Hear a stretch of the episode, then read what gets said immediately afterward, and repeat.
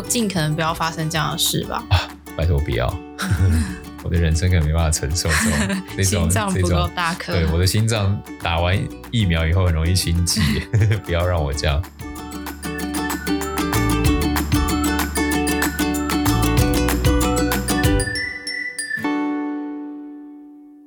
大家好，欢迎来到 Hugh 说财经，我是 Hugh，我是 Sarah。我们一起看一下上周这个起起落落的市场哦。上周标普跌一点五，纳斯达克跌了三点一五哦，道琼是涨一点一五，然后 Russell 两千跌一点一六，有没有觉得非常的混乱？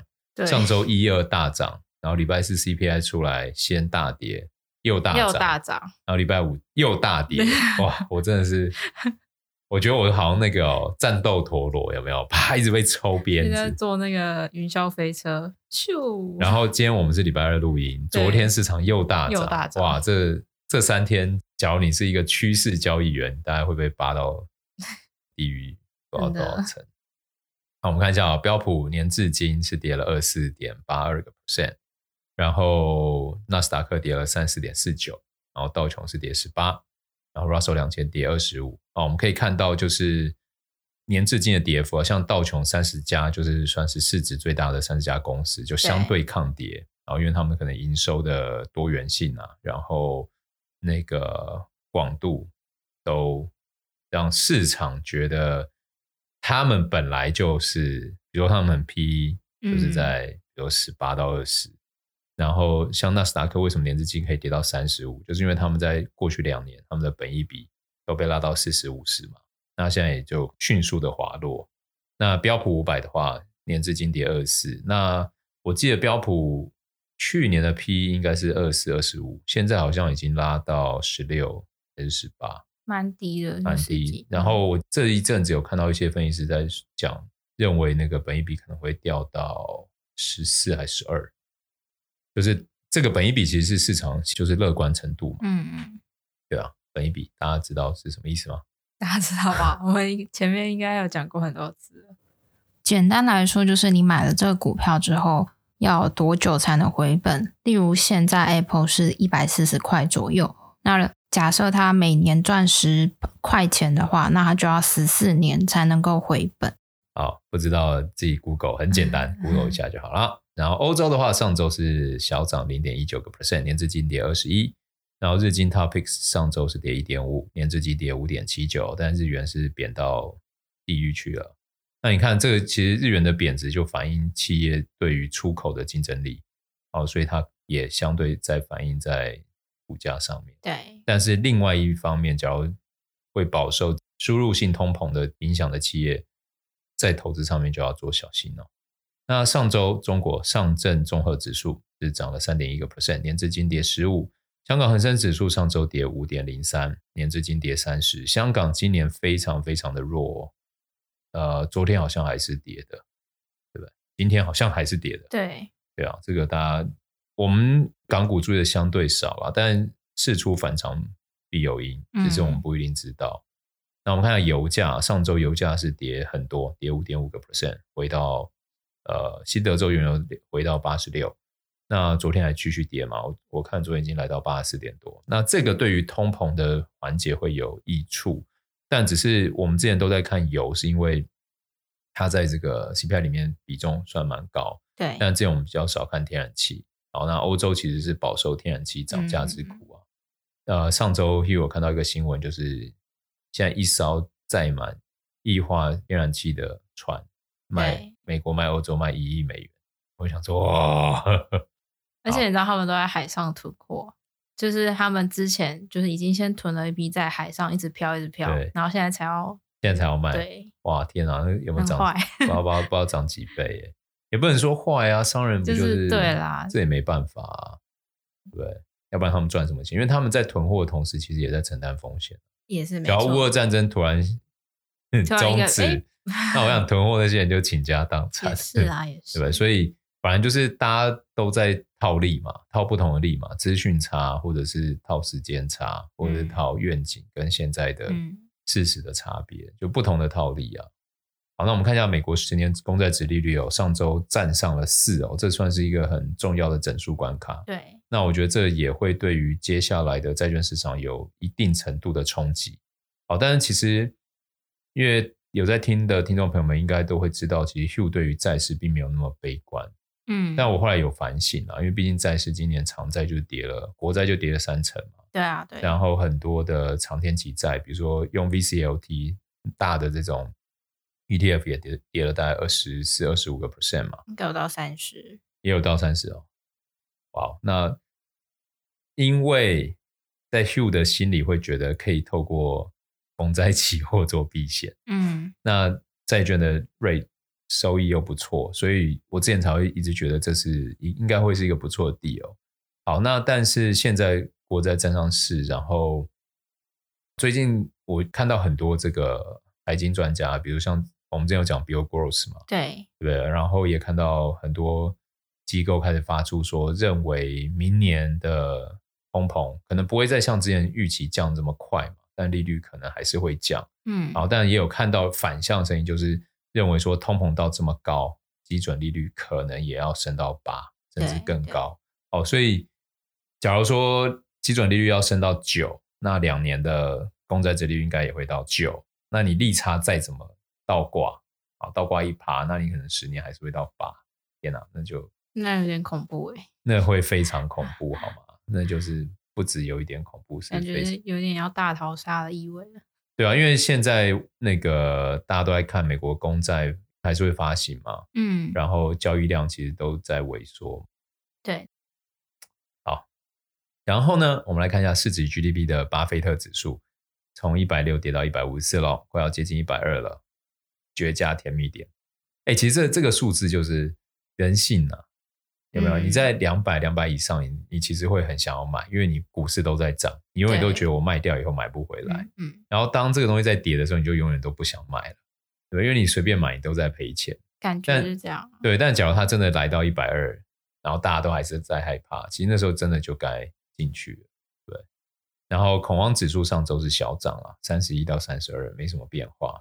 新兴市场跟全球市场比值的话，上周是跌二点一七，主要就是香港跌的比较多，哦，所以成熟市场相对新市场表现相对好。那油金比的话，油上周大跌嘛，哦，所以这个油金比跌了四点二个 percent。科技股跟传统类股比值就是跌一点五七哦，科技类股持续表现相对较差。那我们看一下这个 ETF 啊，就是呃产业相对大盘是强的，金流也增加的有两个，一个是核心消费最大 ETF XLP，里面的持股有宝乔、可口可乐、百事可乐、沃尔玛、好事多等等，还有菲利普莫里斯。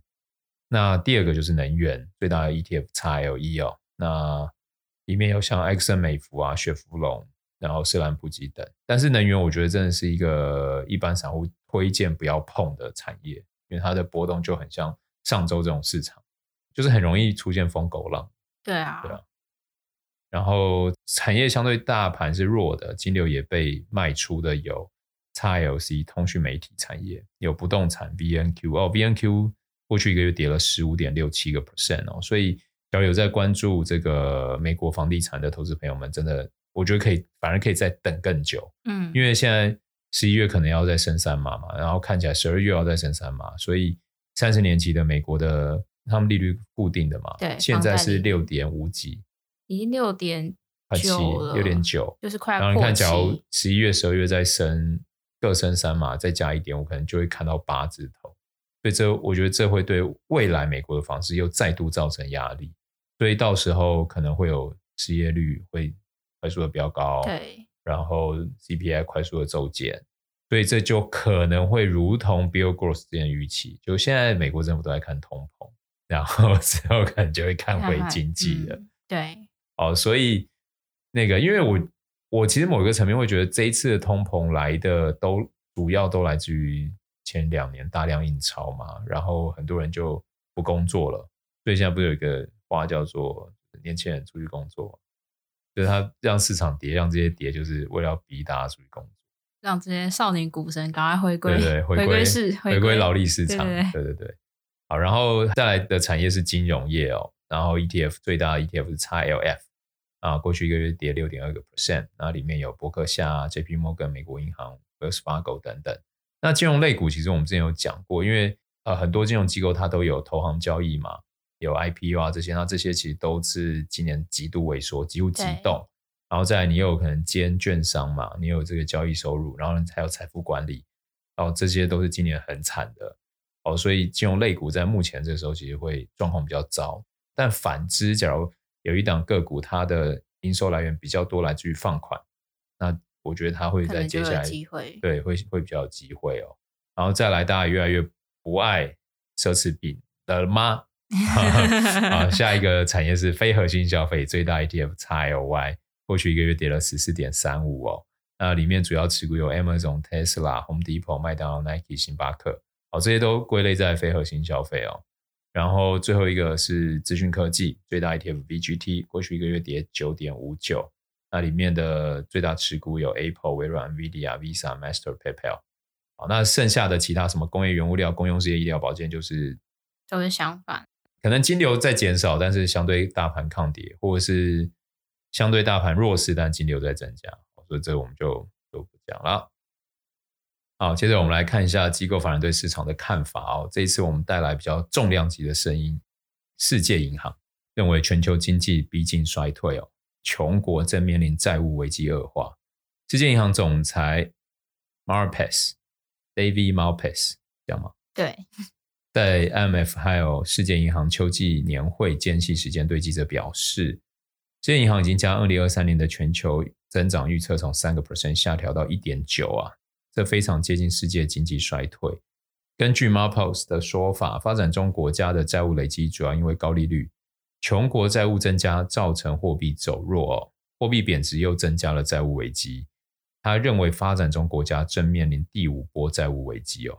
之前我们好像有聊过，就是因为发展中国家通常都是外债，对，不像美国或日本，他们是用美元跟日元，用他们自己的货币。那很多国家借债是借美元。嗯，那假如他自己的货币又贬值，他要还美元又变更加艰难。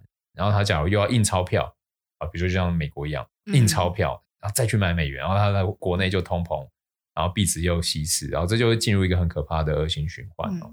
那这件事情就是，小听众朋友们，你们手上有一些新兴市场的债券啊，因为股票很难说，因为股票说真的是很展望下一季、下下一季，但是债券的话，我觉得。因为全世界都在紧缩，然后升息又还不断，那我觉得新兴市场债市从呃历史来看，它现在跟成熟市场的债券的利差，并还没有到恐慌的时刻。对，所以假如危机慢慢出现，它会来到以往恐慌的那个位置的话，就意味着它价格还有下行，对，很大一大的可能性会修正。然后再来，国际货币基金组织 IMF 表示哦。尽管各国政府想要帮助家庭抵御能源还有食品价格的飙升，但他们应该继续削减在疫情期间扩大的预算赤字。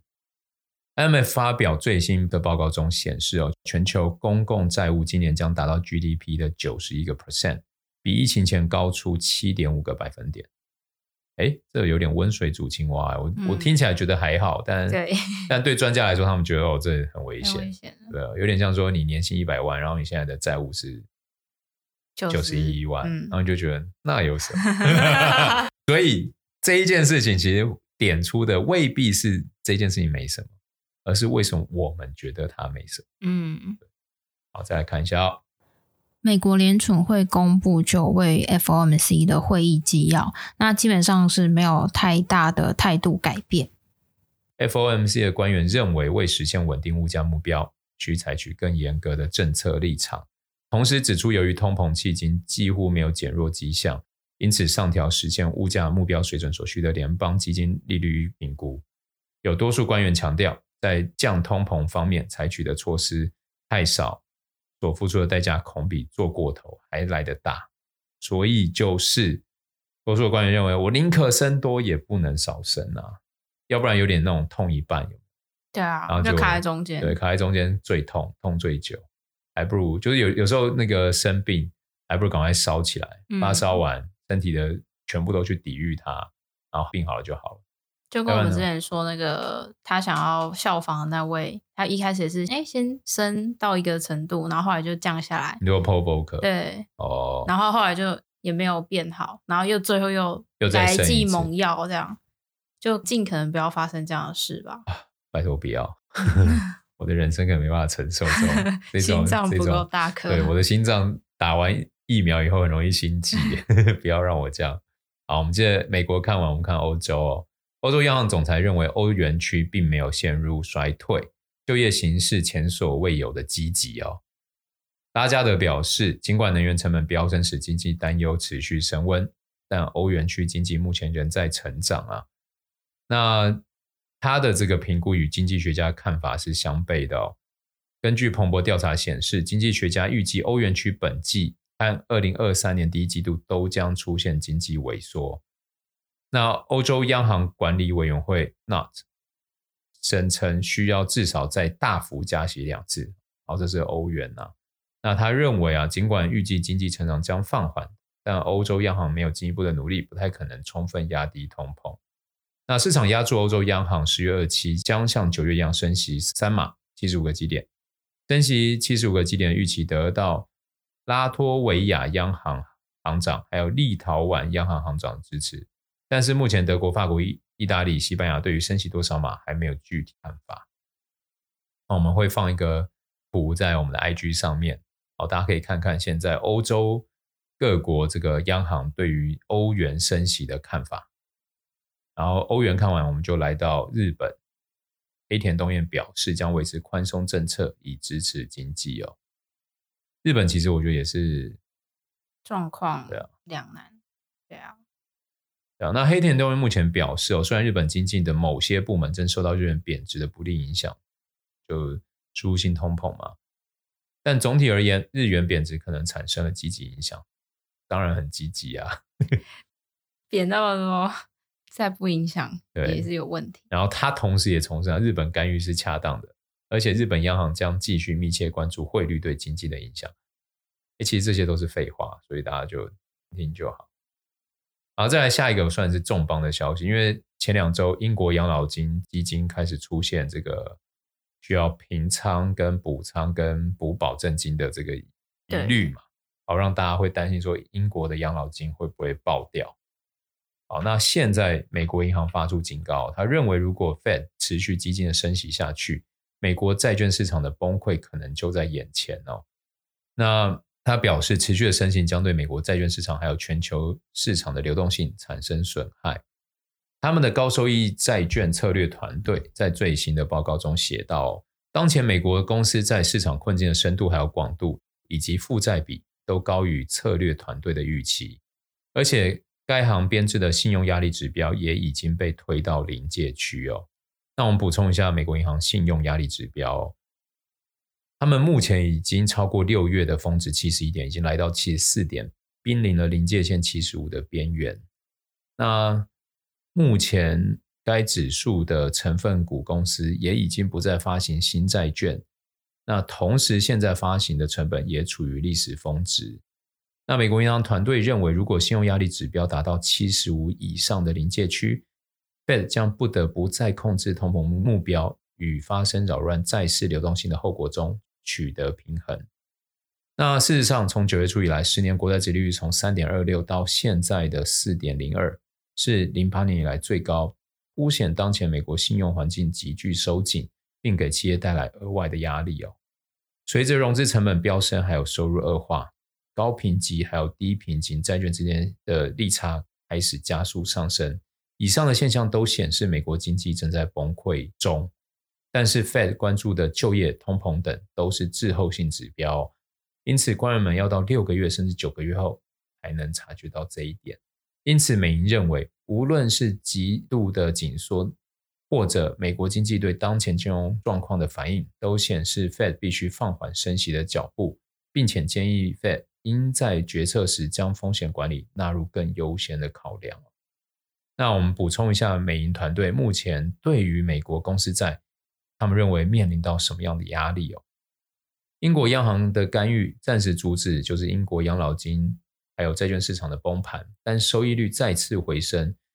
英国的三十年债券收益率本周以来已上升六十个基点，然后再来就是瑞信债券利息差已经在四百到五百个基点之间哦，暗示的风险是非常巨大的。四百个基点就四个 percent 了，那一般像这种。高平等的金融类股，CDS 一般都是在一百五到两百，哦，所以它的避险成本已经是一般好的公司的一倍。然后再来就是掉期价仓的波动率与二零年三月还有零八年年底是相当的。然后他们也指出，彭博美国政府债券流动性指数处于全球金融危机以来的峰值限制水平。啊，就是其实他们看到很多数值都是在危机的数值，对，所以他们才指出说，美国政府除了看一直去看落后指标的通膨，更应该要看看就是整体经济的风险控管。好，那我有看到一个就是他们讲到这些崩盘啊，其实都很针对于信用没那么好的。公司对的公司，但因为但是其实一个经济体很好的在发展的时候，当你信用没那么好，就是因为你可能是新创啊，对，你可能正在摸索啊，你的信用没那么好，就意味着你的财务没那么健全嘛。那投资人你们不要预期就是好像每一家公司你只要设立完，你就是一个 财务健全公司，不可能，啊、你是需要做市场探索，你你会有很多商业模式需要测试，然后你团队到底在市场的接受度怎么样，你会需要时间，那这些时间。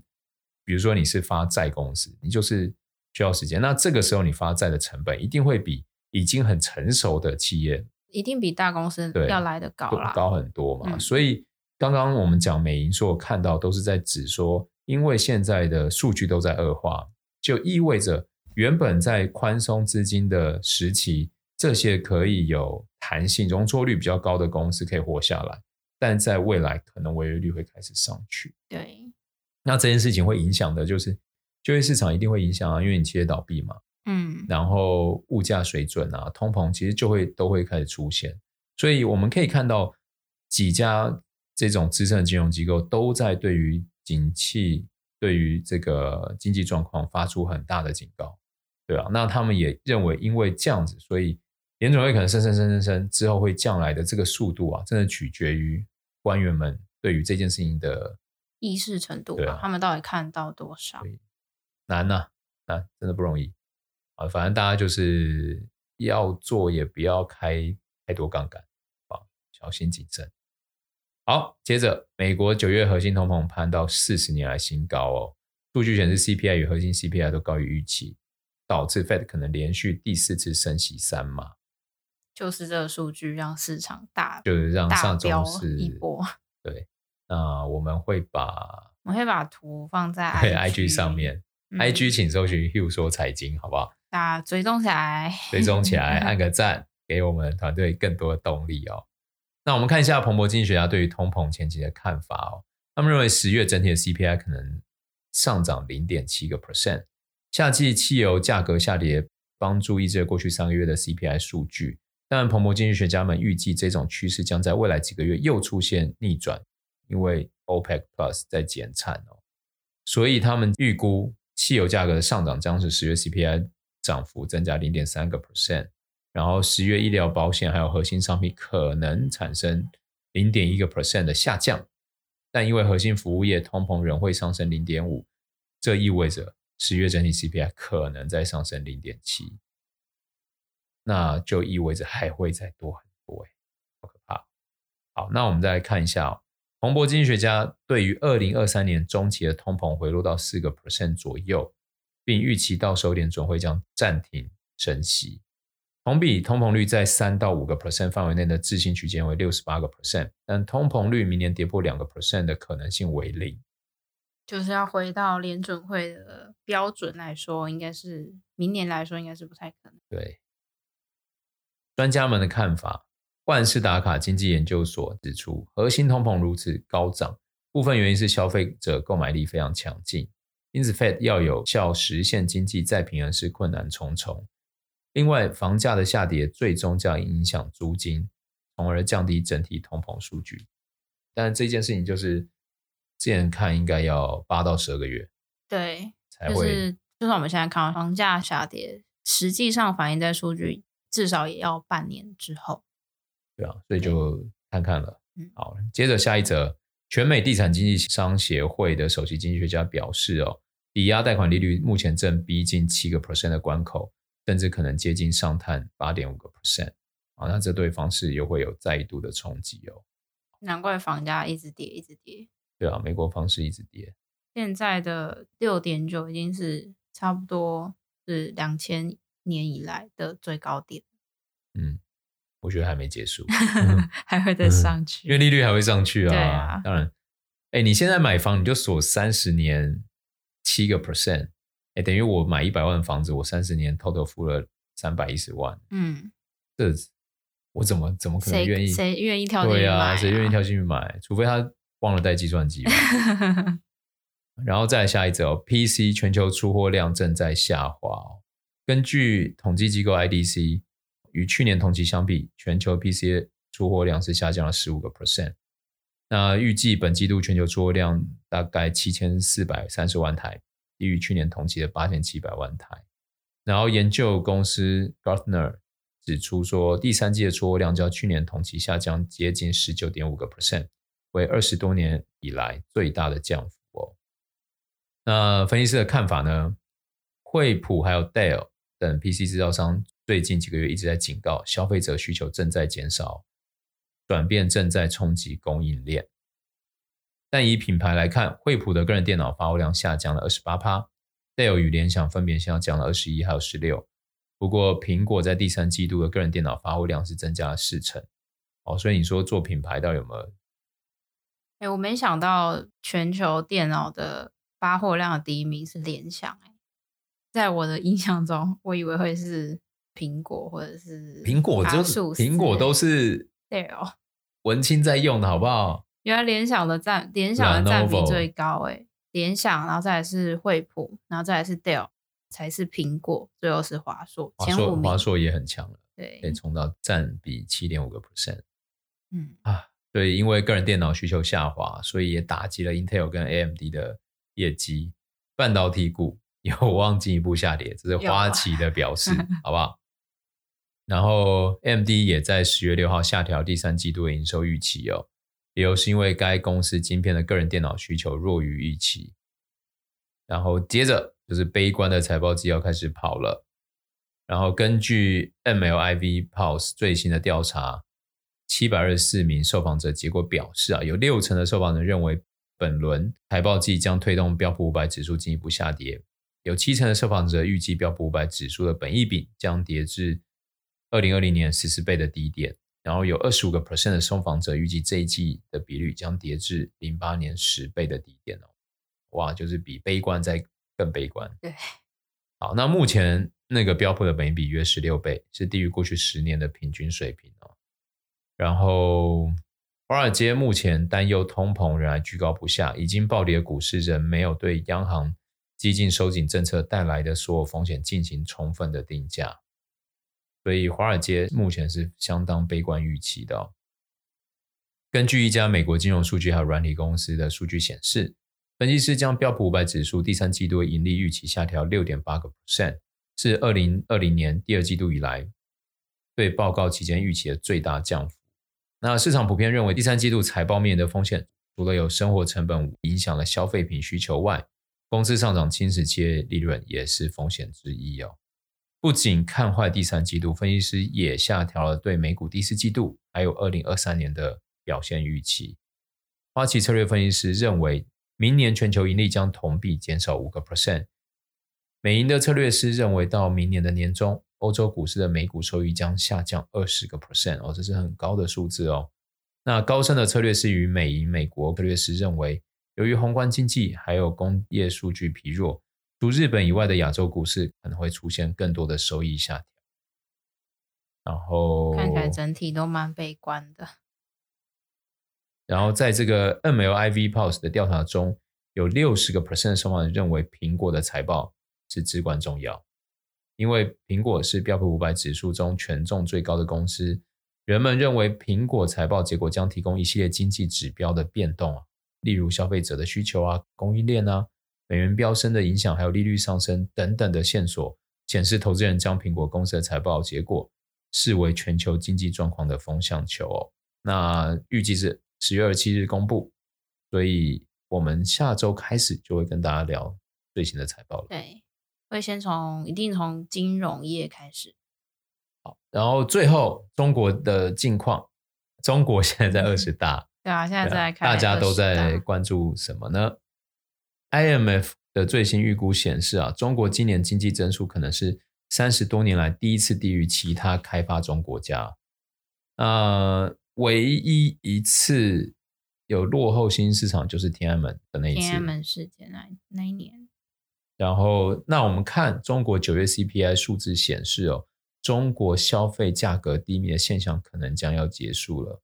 因为我们看到它从呃二零二零年底开始的 CPI 是负的，然后慢慢翻正，那到今年的二月是低点，然后就一路开始往上了。那九月份的 CPI 数字在年增是会来到二点八，啊，低于彭博预估的二点九，但已经是疫情以来的最高水平。然后最后我们可以看一下这个。中国的信贷数据开始变好哦，但是但是清零政策还是要持续，对，所以对股市还是有比较多的压力哦。嗯、好，好，哎，那我们今天本来要讲货币市场理论，对，但今天的重磅消息实在是太多了，而且下礼拜我们又即将要进入财报，对，财报，所以。货币市场理论，我们就先当做压箱宝。我们可能会在整个财报季开完之后，再跟大家详细的讲一下货币市场理论，以及我们想要跟大家说的赤字名师里面到底是讲了些什么。这样，嗯，那我们这周的 Hugh 说财经就到这边喽，我们下周见。下周见喽，拜拜。